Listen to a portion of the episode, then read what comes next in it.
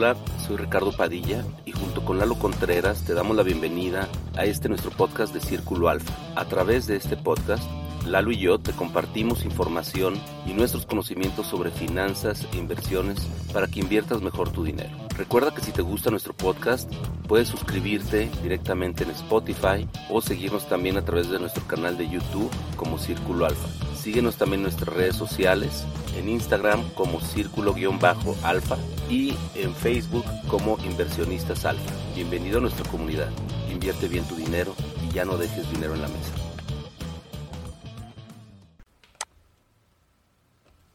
Hola, bienvenidos a este review de ETFs, que en este caso vamos a revisar unos ETFs un poquito diferentes a lo tradicional, ya que estos ETFs básicamente son estrategias base para tu portafolio, que alguna vez hablamos de tener estos portafolios base para este, tener, obviamente, este, este, pues, esta estrategia principal dentro de, tu portafolio y a partir de ahí irla personalizando ya con tus gustos y con tus preferencias. Y bueno, encontramos estas, este, se llaman Asset Allocation Solutions, que son de iShares, de BlackRock. Este, tal vez no todas las tienen disponibles, pero pueden solicitarlas en su casa de bolsa, si es que no cotizan dentro del sistema internacional de cotizaciones, como podría ser aquí en México, bueno, a través de algunos instrumentos como, o algunas plataformas como GBM, sí lo puedes acceder en la parte de Trading USA. ¿no? Y bueno, en, en, este caso, este, ¿qué es lo que se me hizo interesante de aquí? Es, ya todos conocemos tal vez los fondos de fondos, este, o las estrategias, los portafolios ya estructurados que normalmente promueven las casas de bolsa y las operadoras de fondos de inversión. Y bueno, en este caso, iShares nos lo está poniendo un poquito más fácil, porque normalmente una estrategia de este tipo te puede estar cobrando 1, 1,5% tradicionalmente anual este, en, en, tu casa de bolsa o operadora de fondos. Y aquí iShares pues prácticamente le está quitando este, lo más posible esa comisión y lo deja en el punto 15. Entonces estamos hablando de comparar a lo mejor una, una comisión del 1.5 con el punto 15, pues estamos hablando de que te vas a ahorrar prácticamente nueve años de administración este, por cada año que estés dentro de estas estrategias y bueno, pues son estrategias normalmente de mediano, largo plazo, que entonces bueno, todo este rendimiento pues es directamente en beneficio tuyo. ¿no? Y bueno, vamos a hablar un poco de, de estos tres beneficios que tienen estos ETFs. Y bueno, por una parte, este, son obviamente las comisiones, precisamente de lo que hablábamos, que es del punto 15% anual.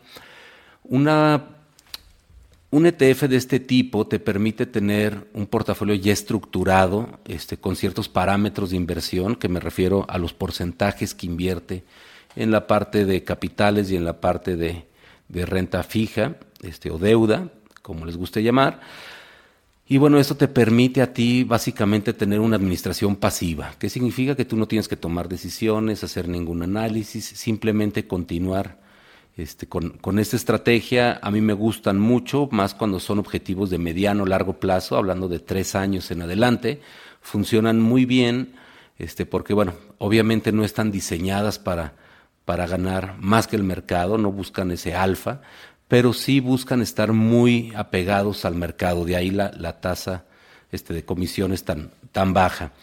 ¿No? Y bueno, al final del día también te da esta diversificación, que es el, el tercer beneficio que, que aquí iShares nos, nos comunica, que básicamente es esta exposición a un gran número de, de activos este, de diferente tipo, y esto obviamente va a obedecer más la administración del riesgo, que básicamente es esta volatilidad que tú puedes ver a lo largo del tiempo. Obviamente, entre más conservador, que significa menos expuesto a capitales, pues menor va a ser la volatilidad. Y al contrario, con el, portafolio más agresivo. Entonces, básicamente, iShares tiene cuatro este, diferentes ETFs para, para este propósito, que son obviamente el AOK siendo el más conservador, nos vamos al AOM, que es el moderado, AOR, que está enfocado al crecimiento, y precisamente el AOA, que es el agresivo. Entonces, de esta forma tú vas a tener estos cuatro perfiles dependiendo del el plazo y tu perfil de, de, riesgo que quieras tomar este, con cada uno de estos portafolios. Entonces, bueno, eso te permite a ti elegir y inclusive los puedes combinar si es que quieres tener diferentes este, estrategias dentro de tu portafolio. Pero bueno, básicamente como se construyen estos, estos CTFs es por una parte, bueno, pues obviamente dentro del universo de, de, capitales y, bonos o acciones y bonos, trata de hacer una ponderación, pues normalmente las, las típicas que vemos, este 80-20, 60-40, etcétera. Ahorita vamos a revisar cada uno de ellos y ¿qué es lo que tienen en la panza estos ETFs? Pues son más ETFs, o sea, básicamente es un fondo de fondos. Recordemos que el, ETF es un fondo y este, incluye otros ETFs ya con, con estrategias particulares para cumplir el propósito del portafolio este, core ¿no? o el portafolio base.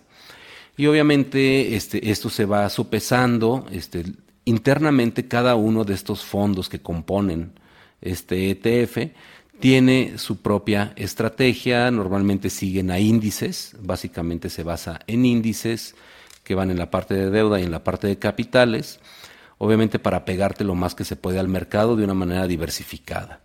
¿no? Entonces, ¿qué esperas? Bueno, pues no esperas rendimientos superiores al mercado, pero siempre vas a estar con un muy buen rendimiento este, en función a este, a este mercado que recordemos que son muy pocos, hablando de un 2, 3, 4% de, de portafolio managers que consistentemente le ganan al mercado. Entonces la realidad es que la probabilidad de que nos topemos con eso en nuestra vida es de prácticamente un 2-3% y, y lo mejor que podemos hacer es apegarnos al mercado y también buscar las comisiones más bajas que, que, podamos encontrar. Entonces a mí eso es lo que me llama la atención de estos ETFs, que bueno, te permiten esas dos cosas.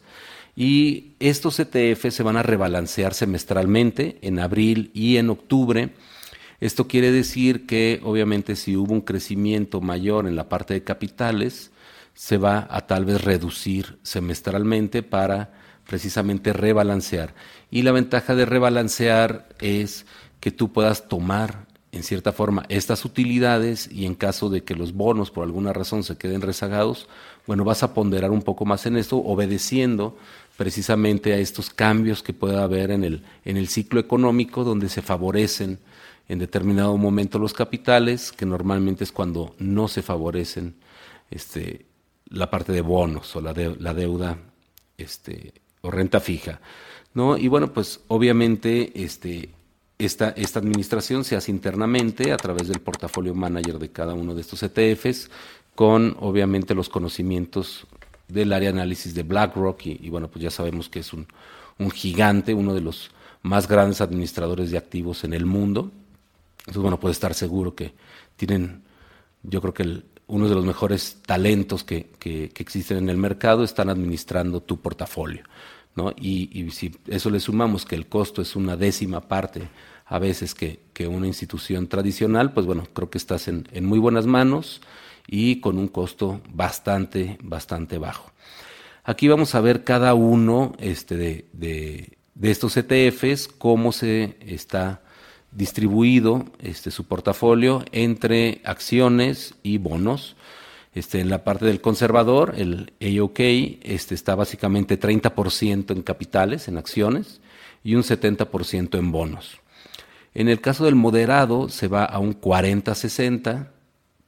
En el de crecimiento se invierte esta, esta proporción a un 60-40 y el agresivo se va a un 80-20. Entonces, bueno, cuando hablamos a lo mejor de, qué nivel de, volatilidad o agresividad o, riesgo podrías tú aceptar, obviamente ya es una preferencia, pero si me preguntas a mí, tal vez un conservador podría ser algo que esté de uno a tres años, podría ser un, horizonte razonable. Este, yo te diría que más tirando a, tres años. El moderado sí, no menos de tres años. Este, yo me iría de 3 a 5 o 10 años. El de crecimiento, obviamente irnos de 5 años en adelante. y el agresivo yo diría que de 10, 15 años en adelante. ¿A qué me refiero con este plazo? Es el horizonte de inversión para tu objetivo para el que estás invirtiendo. O quieres comprar una casa en tres años, cinco años, más o menos de acuerdo a tu capacidad de ahorro, es lo que te tomaría, pues a lo mejor puedes ser conservador, moderado, este, yo me a lo mejor más del lado este, conservador, puedes inclusive combinarlos, ¿no? Y llegar a, a una ponderación intermedia, este, que digo, no tiene mucho sentido, pero al final del día creo que te puede funcionar. Obviamente a medida que vas llegando este, a, tu, a, tu, a tu objetivo en cuanto a plazo, te vas haciendo cada vez más conservador, inclusive si estás a un año de tu objetivo, pues prácticamente te sales de, de, este tipo de portafolios, te vas a deuda. ¿no? Entonces esto es importante porque también tiene un efecto inverso. Muchas veces nosotros vemos el objetivo de aquí hacia adelante, pero también ya una vez que estás invertido, tienes que saber en qué momento irte haciendo más conservador y de la misma forma. Si fue un fondo, este, digamos, un objetivo que fue de muy largo plazo, pues a lo mejor a los cinco años empiezas a, a reducir tu exposición a capitales. Obviamente si son de más corto plazo, pues a lo mejor te vas tres años antes, y cuando son de mediano plazo, a lo mejor de tres a cinco años, un año antes puede ser este, inteligente que empieces a salirte de esta exposición a capitales, donde ya no necesitas esa volatilidad, lo que necesitas es tener certidumbre de que el dinero que ya lograste acumular no vas a ver una minusvalía.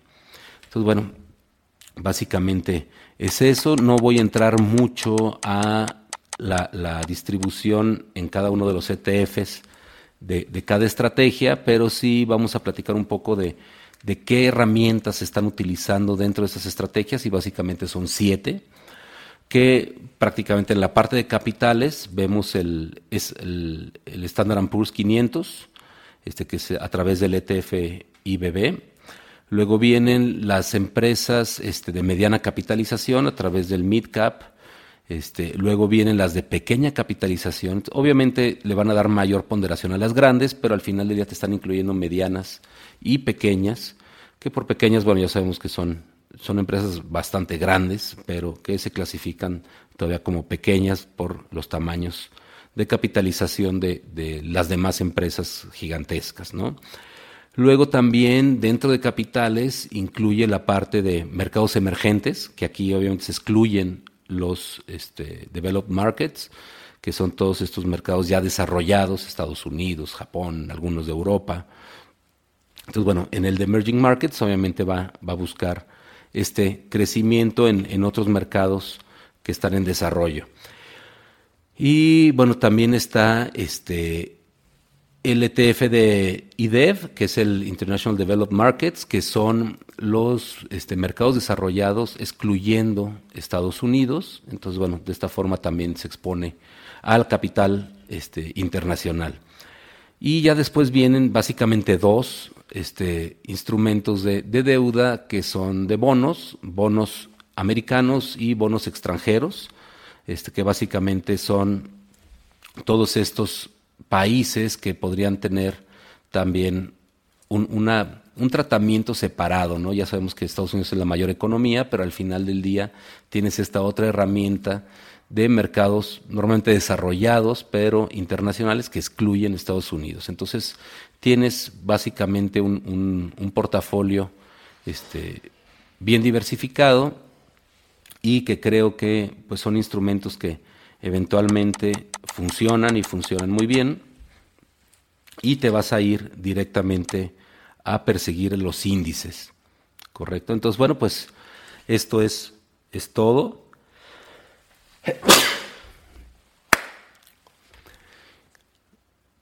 Y bueno, pues esto es todo por este ETF Review. Y lo que sí te invito es a que veas los ETF Reviews de la próxima semana porque ya vamos a ver cada uno de estos en particular y vamos a analizarlos, tanto este, su desempeño, este, qué objetivos podemos perseguir con cada uno de ellos y cómo manejarlos de la mejor manera este, para que obviamente cumplas tus objetivos.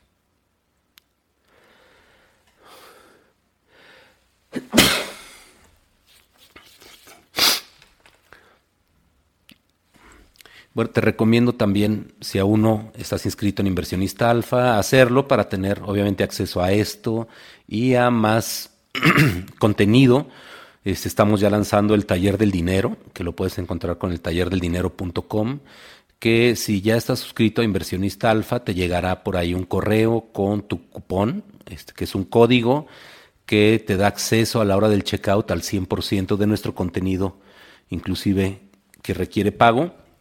Tú ya lo tienes incluido, entonces bueno, pues ahí puedes ver cursos, puedes ver también este material exclusivo que hacemos para, para nuestros inversionistas alfa. Y bueno, pues también si tú tienes alguna sugerencia sobre algún ETF que quieras que revisemos, analicemos, comentemos, pues recuerda escribirnos a ricardo o lalo arroba y bueno, pues seguirnos en nuestras redes sociales, Instagram, Facebook, TikTok y demás. Pues muchas gracias y espero que les haya sido de utilidad este ETF Review. Hasta luego, soy Ricardo Padilla y esto es Círculo Alfa. Gracias.